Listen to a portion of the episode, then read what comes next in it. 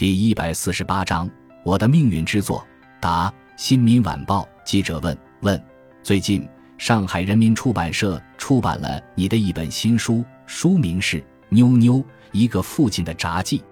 这本书很受读者的欢迎，许多书店一上架就售空。我到处听到人们在谈论这本书。你以前出的书好像也都比较畅销，那么你认为自己是一个畅销书作家吗？答：我觉得这本书不同于我以前出的书，也不同于一般的所谓畅销书。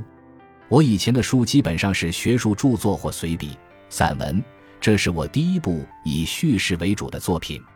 一般的畅销书，或者是明星式人物的私生活揭秘，或者是若干机敏人士炮制某种轰动效应。而我这本书只是叙述了一个普通人的一段虽然悲苦却也平凡的人生经历。我所期望它的不是畅销，而是一种人生体悟的传达和共鸣。问：你的这本书的确很感动人，我和许多朋友都是流着泪读完的。你能向读者介绍一下书的内容吗？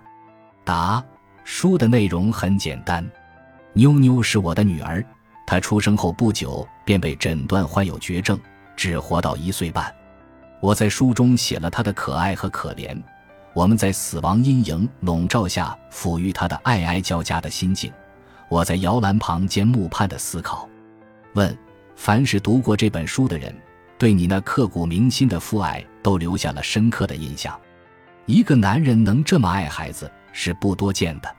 有人建议，应该让天下做父亲的都读一读这本书。答：据我观察，许多男人爱孩子都不亚于女人。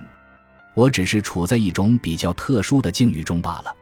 问：你的写法好像比较特别，书中有叙事，有抒情，有哲学思考，各自独立成章。你觉得这本书应该怎样归类？答：我自己也不知道。我曾经想写成小说，却终于发现做不到。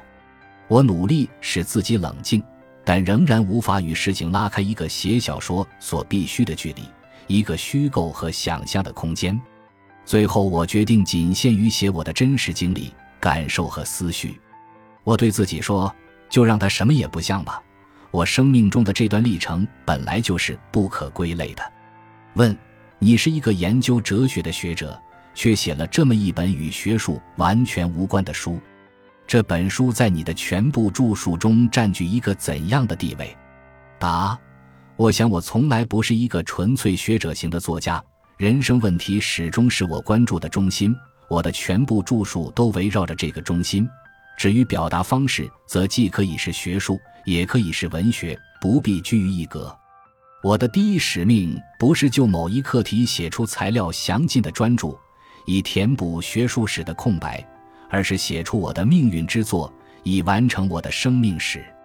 因为前者是别的许多人都能够做的，而后者却只能靠我自己做。妞妞，一个父亲的札记，就是这样一本我的命运之作。感谢您的收听，本集已经播讲完毕。喜欢请订阅专辑，关注主播主页，更多精彩内容等着你。